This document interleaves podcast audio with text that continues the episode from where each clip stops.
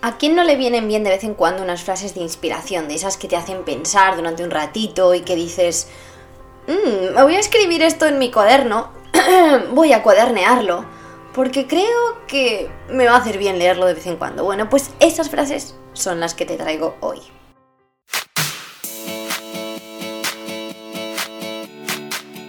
Bienvenidos y bienvenidas a Primero Yo. Yo soy Raquel y cada semana vamos a hablar de un tema distinto para que puedas convertirte en tu mejor versión y ampliar la conciencia para desbloquear todas esas creencias limitantes que ya no te sirven.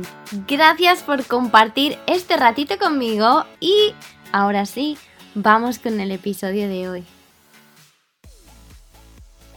Hola mis pequeños aguacates, ¿cómo estáis? Espero que súper bien. Otra nueva super semana nos espera, porque sabéis que cada vez que empezamos semana tenemos la oportunidad de hacer nuestra semana una super semana.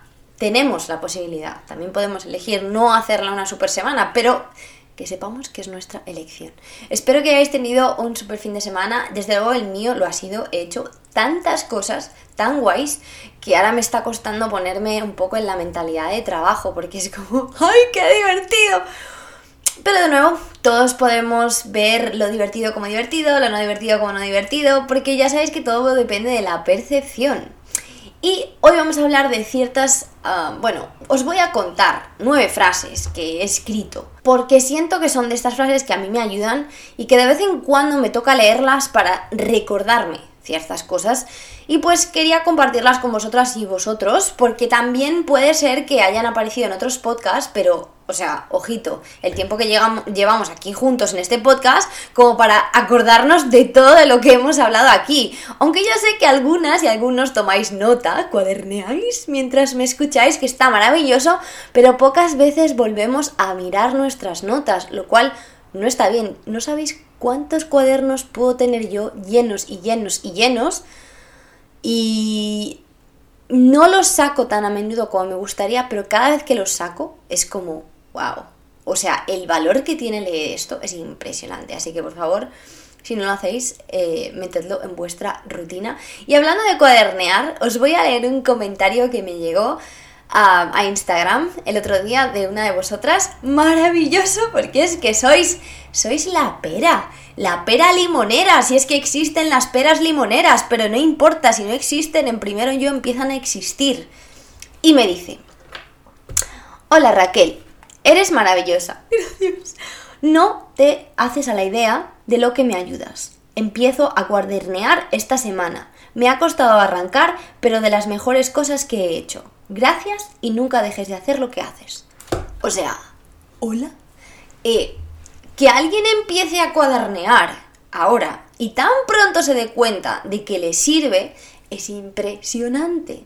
Si no habéis empezado el reto, por favor, ahora mismo pausa esto, ve a mi Instagram y miran las highlights en las historias, no sé cómo se dice en español, historias destacadas, ajá, que hay un reto, una pregunta para cada semana y cada día se escribe en el cuaderno de lo mismo y me diréis, qué repetitivo. Es de la única manera que sale todo. Porque tú, imagínate, te pones a buscar algo que has perdido. No lo encuentras en un minuto.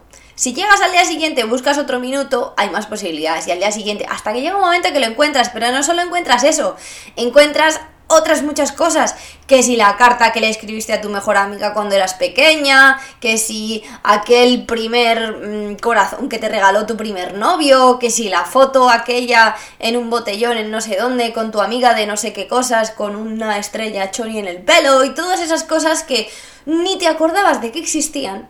Pero como eres insistente en el mismo tema y en buscar, buscar, buscar, al final encuentras cosas que ni siquiera estabas buscando.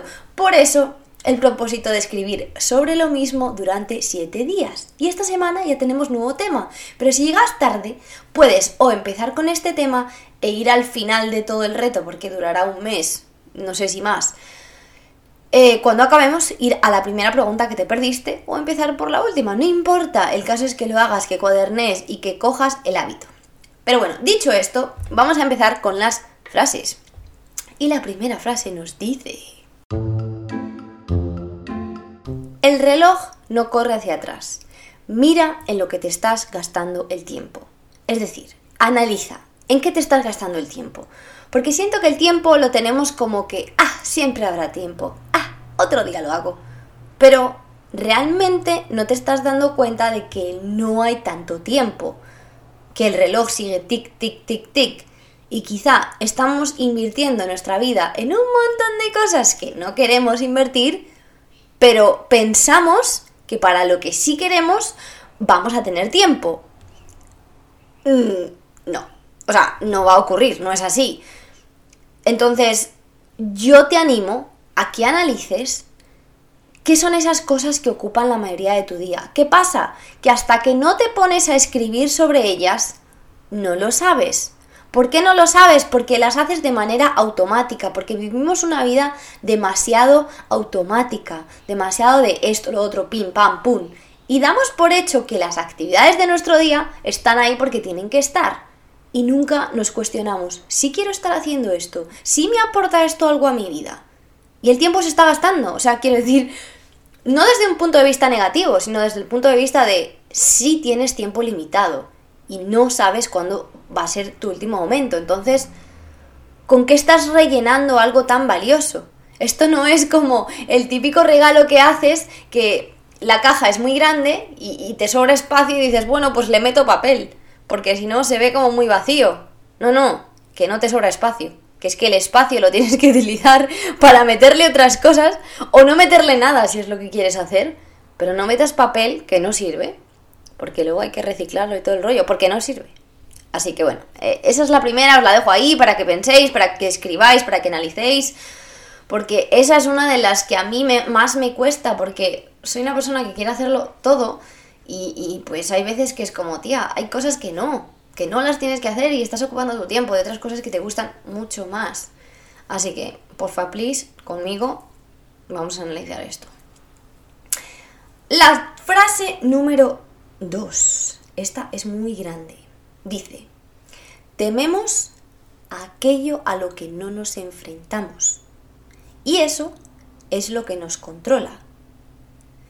Y puede que lo hayas entendido, puede que te hayas quedado como, ¿What?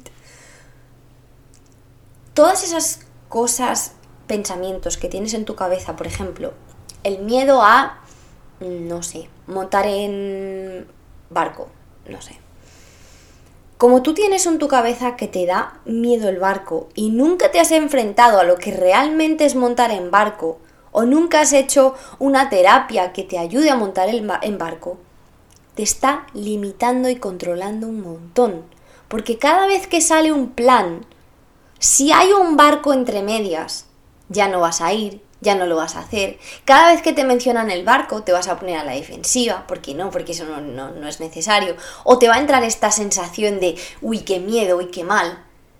Y todo eso no solo te está limitando, sino que te está controlando. Te está poniendo un principio y un fin a tu vida. No sé si entiendes a dónde voy, pero eh, es esencialmente a lo que no nos enfrentamos lo que nos está controlando. Porque sabéis que el miedo es miedo hasta que le ponemos cara. Es verdad que hay cosas que dan mucho, mucho, mucho, mucho miedo. Pues entonces quizá no puedes hacerlo sola o solo. Necesitas ayuda de un profesional o necesitas eh, como acercarte muy lentamente a eso que te da miedo. No sabemos. Pero que sepas que el justificar a mí me da miedo esto o yo no quiero hacer eso o esa es una conversación muy difícil que no quiero tener, eso te está limitando un montón. Y os voy a decir más, ha habido conversaciones que no he querido tener porque eran difíciles, porque lo que sea, y fue tener esa conversación y todo empezó a fluir, todo fue bien, todo empezó a ir en la dirección que yo quería y realmente el no tener esa conversación estaba creando un panorama muy terrible porque ni yo quería lo que estaba haciendo, ni la otra persona, y al final era eso lo que nos estaba, eh, lo que está en nuestro camino, el tener esa conversación. Así que hay veces que, por eso digo que tenerlo todo en papel ayuda un montón para descifrar qué es lo que nos está, pues, impidiendo algo más o no. Seguimos. Número 3 no puedes basar tu felicidad en otras personas. ¿Por qué? Porque la persona más importante eres tú. Entonces, si basas tu felicidad en lo que hagan otros o otras, tanto en su vida como en la tuya, vamos mal. Vamos mal porque, primero que ponemos la, la, responsabilidad de que nosotros estemos felices en otras personas, es muy injusto. O miramos lo que hacen otros para decir, ah, yo me tengo que sentir feliz porque este hace tal cosa y le hace feliz. O yo me tengo que sentir infeliz porque esa persona hace tal cosa que yo no puedo hacer, no me puedo permitir o lo que sea. ¿Os dais cuenta cómo también nos estamos limitando por una parte? Por otra parte, le estamos poniendo una carga a otra persona a la que no le corresponde. Y estamos basando la idea de lo que nos hace felices en lo que les hace felices a otros cuando ni siquiera tiene por qué ser parecido. Ni siquiera parecido. Estoy muy segura de que hay cosas que a mí me hacen feliz que a ti no. O que a ti te hacen feliz y a mí no. Y no es que te hagan feliz como, ah, buscamos esta felicidad, este, este concepto tan extraño de la felicidad. No, simplemente que te hacen sentir bien. Pero es que la felicidad, la felicidad en realidad no es un destino, es el camino. Entonces, el camino se puede tornar horrible si nunca te tomas el tiempo de cuidar de, tu bienestar interno, de saber lo que necesitas y de saber darte lo que te va a llevar a, a tener un camino que estás disfrutando. ¿Sí me explico? O sea, por eso el menú de amor propio, por ejemplo, en el que te defines, entiendes que te gusta, que no, que te hace sentir bien, y luego tú te lo pones en un cuaderno, o sea, en un calendario, para, para, para que ocurra. Es parte del trabajo que hay que hacer con uno mismo para esto que llamamos ser feliz. La persona más importante de tu vida eres tú. Y si no cuidas de ti y de lo que a ti te hace sentir bien, no pienses que nadie más te va a hacer feliz o que mirando lo que hacen otras personas vas a entender lo que te hace feliz a ti. Ah, ah, ah. Y eso es así, ah, ah, ah, como ese audio de Instagram. Tenlo en cuenta. Sé que lo hemos dicho varias veces, pero siento que hay que repetirlo porque estamos en una era de comparación impresionante y pues bueno, en fin, la comparación es sabemos que es detrimente y que no le sirve a nadie, porque no le sirve a nadie. Con la única persona que te puedes comparar es contigo mismo, pero sin pegarte demasiado fuerte, porque a veces nos comparamos, ah, es que yo era capaz de hacer esto, bueno, pues quizás estás aprendiendo ahora a hacer otra cosa. Yo me pegaba muy duro cuando el año pasado que estuve tan, tan malita y tan débil y que no, no podía levantar las pesas que yo solía levantar en el gimnasio, yo a mí misma me, me como que me decía, pero Raquel, ¿cómo no vas a poder levantar esto si levantabas como tres veces esto? Hasta que empecé a aceptar y a decir, no voy a ir tanto al gimnasio, no voy a levantar tanto peso, voy a acomodarme a lo que mi cuerpo me permita. Pero la comparación conmigo misma, por ejemplo, en ese caso, no me estaba haciendo bien. Así que apúntalo también, que a veces la comparación con uno mismo, eso que decimos siempre de ¿Solo te tienes que comparar contigo? Sí, pero cuidado, no te vayas a dar demasiado fuerte porque eras capaz de hacer tal cosa, quizá estés en un momento en el que no puedes. Obviamente puedes volverte a dirigir hacia allá, pero sin pegarte por el camino, ¿vale? Vamos a la cuarta. Esta también es impresionantemente importante. Y la hablaba el otro día con unos amigos y creo que... y es que la gente te trata como tú les enseñas a tratarte. Y dirás, no, pero es que hay personas que tienen modales, hay personas que no, y es que en sus casas ya. Pero en el momento que tú aprendes a poner límites y a decir, ah, a mí así no, esa persona, si te quiere volver a hablar, no te va a volver a hablar así. ¿Por qué? Porque si tú le has puesto bien el límite, la siguiente vez que te habla así, tú te vas. Entonces, no es que esa persona vaya a cambiar su forma de ser, es que si se quiere comunicar contigo, se va a comunicar de la manera que tú le has dicho que se puede comunicar. Ahora, si no ponemos nunca límites y dejamos que las personas nos hablen, nos digan cómo quieren, ¿qué va a pasar? Que nos van a tratar de maneras que luego vamos a decir, no, es que esta persona me trata así. Bueno, sí, es verdad que hay personas muy desagradables, hay personas que nos respetan, hay personas que nos gustaría que tuvieran otros modales, pero no es nuestra labor cambiar a nadie, ni siquiera nosotros podemos cambiar a nadie. Entonces, ¿qué hago yo? Poner yo los límites. Y no significa que tengan que ser límites agresivos, para nada. Es simplemente saber decir, wow, mm, hoy has tenido un mal día quizá, pero yo pienso que esto no se debe hablar de esta manera. Si quieres hablarlo bien, podemos hablarlo bien. Si esa persona no se abre a hablarlo bien, pues, pues es muy buenas. Porque, ¿sabes qué pasa? Que todo el mundo sabe coger más allá de lo que le dan. Entonces, esto pasa desde los niños pequeños hasta los más grandes. O sea, hasta los de 80, 90, 100. A ti alguien un día te da un poquito de sal porque te falta. Al día siguiente le vuelves a pedir un poquito de sal.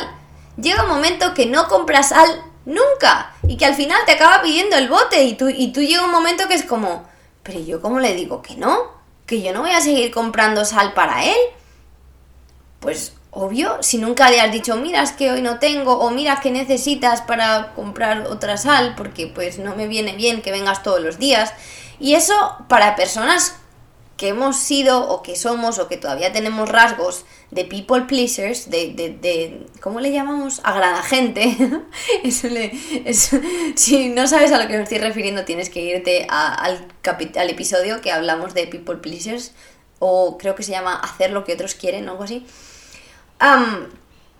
está claro que es muy difícil hacerlo así, pero hay otras maneras de ser asertivo, decir no gracias o no me siento cómoda con esto. Eso forma parte de la comunicación efectiva, el decir las cosas como son y yo os voy a decir que he permitido en muchas ocasiones comunicación abusiva, sobre todo por parte de mis jefes, y yo me preguntaba, ¿por qué solo a mí? Porque solo me hablan mal a mí, al resto de personas sí les habla mal, pero no tanto. ¿Por qué? Porque las otras personas tienen unas barreras mucho más altas que las mías. Entonces, sí está bien, a mí me cuesta mucho poner barreras, pero no va a llegar nadie que ponga barreras por mí. Porque puede ser el caso que alguien le diga a esa persona, oye, le estás hablando muy feo a Raquel. Pero esta otra persona en cuestión va a decir, ah, bueno, sí, cuando esté delante aquella persona, me va a hablar bien. Cuando no esté, no me va a hablar bien. No me va a hablar bien. Entonces, el respeto no me lo va a tener a mí, se lo va a tener a la otra persona. Y yo sé que es muy difícil para personas introvertidas o para personas que, que tienen ese trauma de niña buena o de niño bueno pero siempre hay maneras, siempre se puede encontrar eh, o pedir ayuda a alguien para decir, ¿cómo dirías esta frase? ¿Cómo le comunicarías esto a esta persona? O quizás si no te atreves a hablar, escríbelo en un mensaje o escríbelo en una carta o como, como para ti sea más fácil. Pero hazlo porque es muy importante el enseñar a otras personas cómo queremos que nos traten. Siguiente. No te apegues tanto a tu opinión, ni a la de nadie, porque las opiniones muestran dónde está cada persona. ¿Y qué quiero decir con esto? Estoy segura de que tú hace un año, hace medio año, hace dos días, sobre un tema en concreto, tenías una opinión diferente. Todos y todas cambiamos de opinión sobre muchas cosas y sobre los, las que no cambiamos de opinión es una o porque somos demasiado cabezones o porque no hemos investigado más o porque no le hemos dedicado tiempo a escuchar otras opiniones distintas para flexibilizarnos. Porque la realidad es que no somos tan estáticos. ¿Y qué hacemos con estas opiniones que las tenemos como tan arrega? Discutir con otras personas porque tienen una, una opinión distinta. Realmente tanto la opinión como la ciencia cambian constantemente. Hace unos años el dormir boca abajo para los niños estaba muy bien. Ahora está fatal. Hace unos años el fumar tabaco... No, no pasaba nada. Ahora es horrible.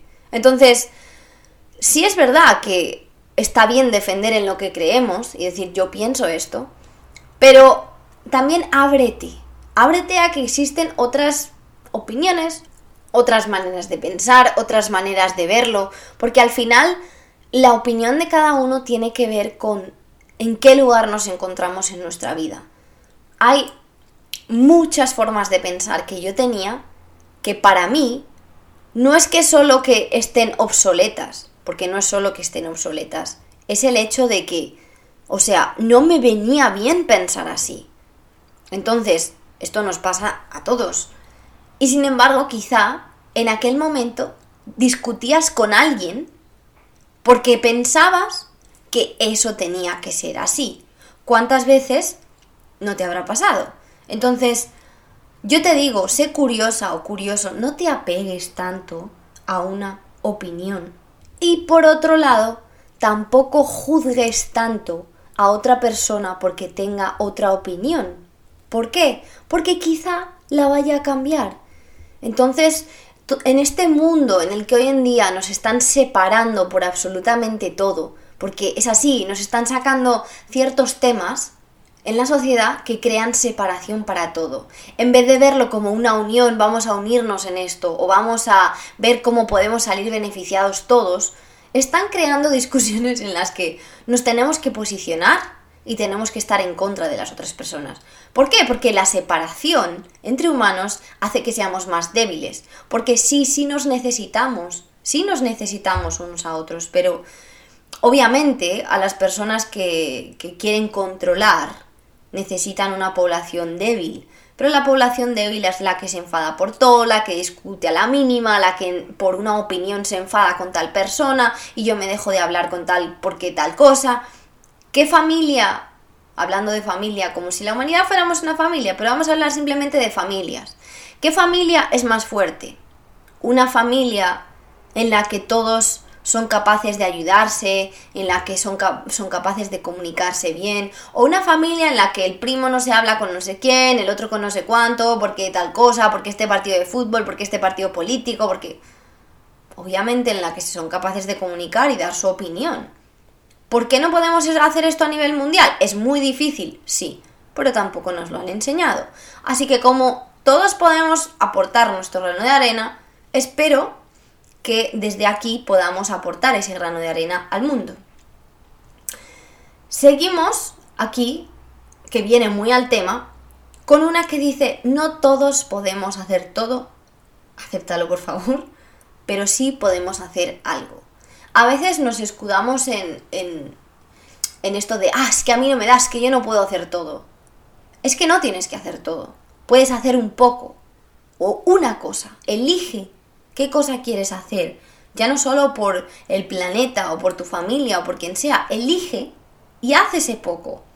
Hace, hace no tanto leí algo así como mm, en temas así de reciclar y de utilizar todo como biodegradable o todo eso leí que decía, no necesitamos una sociedad o un planeta en el que una pequeña porción de gente lo haga todo perfecto, todo bien, como que todo reciclado, todo no sé qué, todo no sé cuánto, ni un plástico, ni nada. Necesitamos, en vez de eso, una población entera que lo haga medio bien. Entonces, no es cuestión de yo hacerlo todo, yo, yo ser perfecta. Es hacerlo lo mejor que pueda yo y todas las personas. Crea muchísimo mayor impacto que yo intentando hacerlo todo. Obviamente, mejor si te da para hacerlo todo, perfecto, pero yo sé que realmente todo, todo, todo no te da. Y hay cosas que te crean inconveniente. Entonces no pienses que tienes que hacer todo. Si no puedes hacer A, haz B. Si no puedes deshacerte totalmente de los plásticos, pues quizá puedas mm, reutilizar el compost o puedas eh, donar la ropa para que otra gente la pueda utilizar o, o para que creen ropa nueva a base de la que tú has tirado. No sé, no pensemos que tenemos que hacer siempre todo. Siempre hay partes que nos convienen más, que las podemos controlar mucho mejor. Obviamente, aquí entra de nuevo la zona de confort de, ah, yo solo hago esto porque me viene bien. No, no quiero decir eso, quiero decir que a veces el buscar cosas simples y animar al resto a hacer cosas simples es mejor que intentar uno como hacerlo todo y luego encima darse de tortas así en la cara porque no somos capaces de hacerlo todo. ¿Vale? Vale. Siguiente. Aprende a darle la misma importancia a lo bueno y a lo malo. Uy, qué difícil. ¿Cómo has dicho, Raquel? A ver, yo sé que esto suena muy utópico y es muy difícil, pero la manera en la que hemos polarizado lo que llamamos bueno y lo que llamamos malo es lo que hace que nuestro, nuestra forma de sentir o de ser o nuestras emociones sean tan, tan, tan variables. Especialmente para personas como yo, por ejemplo, que somos muy emocionales.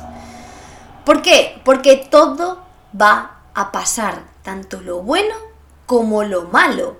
Entonces, cuando tenemos un buen día, salimos como ¡Fu! ¡He tenido un día increíble! Claro, el poner ese día tan increíble, tan arriba, que está muy bien sentirlo, pero el ponerlo tan arriba y asumir que esa es la manera de estar como nosotros nos encanta, hace que un día mediocre sea bastante malo.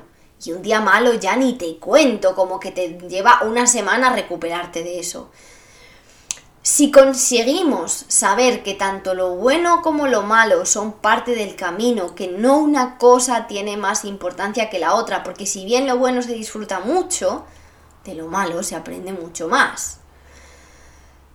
Entonces, está bien aprender, o sea, no te digo que no lo disfrutes, obvio, disfrútalo, pero no pongas ese estándar como mi vida tiene que ser así, todo lo demás es malo, sino, wow, hoy he tenido un día bastante disfrutón, hoy he tenido un día menos disfrutón. Y tanto uno como el otro se pasan. Entonces, de nuevo, volvemos a la 1, a la frase número 1, mira a ver en qué estás gastando el tiempo, porque eso también dependerá mucho de cómo de disfrutones sean tus días. Espero estarme explicando bien y que no penséis que os estoy diciendo que pongáis en, en, como en la misma balanza lo bueno y lo malo y que os olvidéis. No, no, no, no. Pero sí, por favor, empecemos a nivelar y a saber que todo es parte del camino. Y bueno, vamos a por la penúltima. Esta me sale mucho en las sesiones. Y dice, no porque hayas luchado mucho por ello merece la pena. Mires, como que no, con todo el esfuerzo que yo le he puesto. Pues resulta que nos, nos cuesta muchísimo dejar ir. Y esto aplica un montón en las relaciones. Como que, por lo que yo he luchado por esta persona, ¿cómo no voy a seguir con ella? Aunque realmente no me conviene, o ya no le quiero, o ya tal cosa, pero es que he luchado tanto que me tengo que quedar con él o con ella. Y es como, no.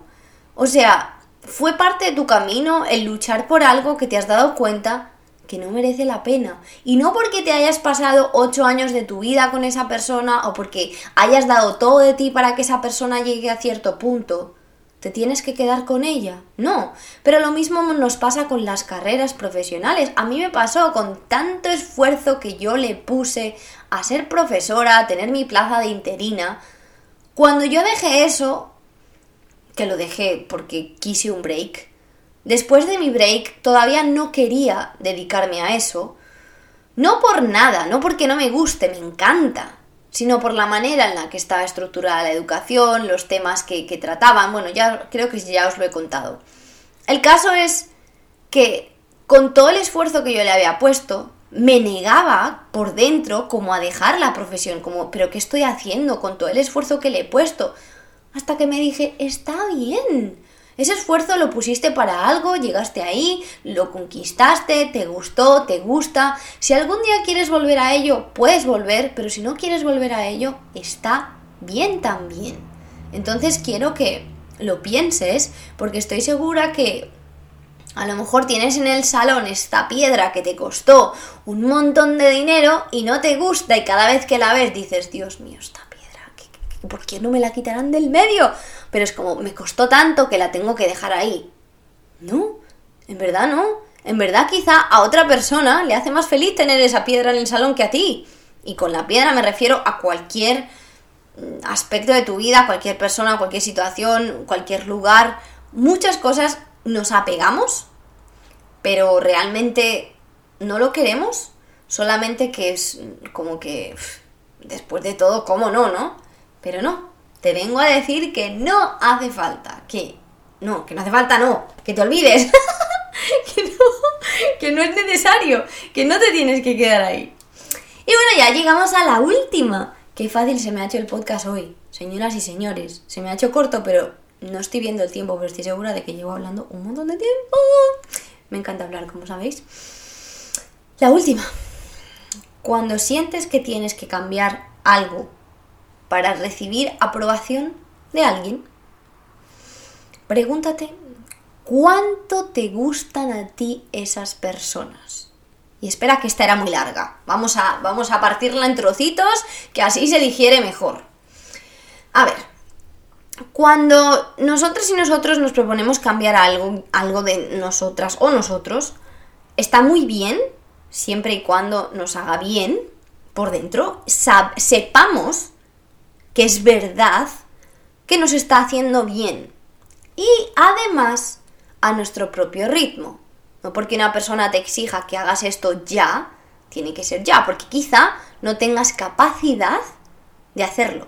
Por dónde te encuentras en tu vida, por tu desarrollo o por un montón de, variables que no, no sabemos.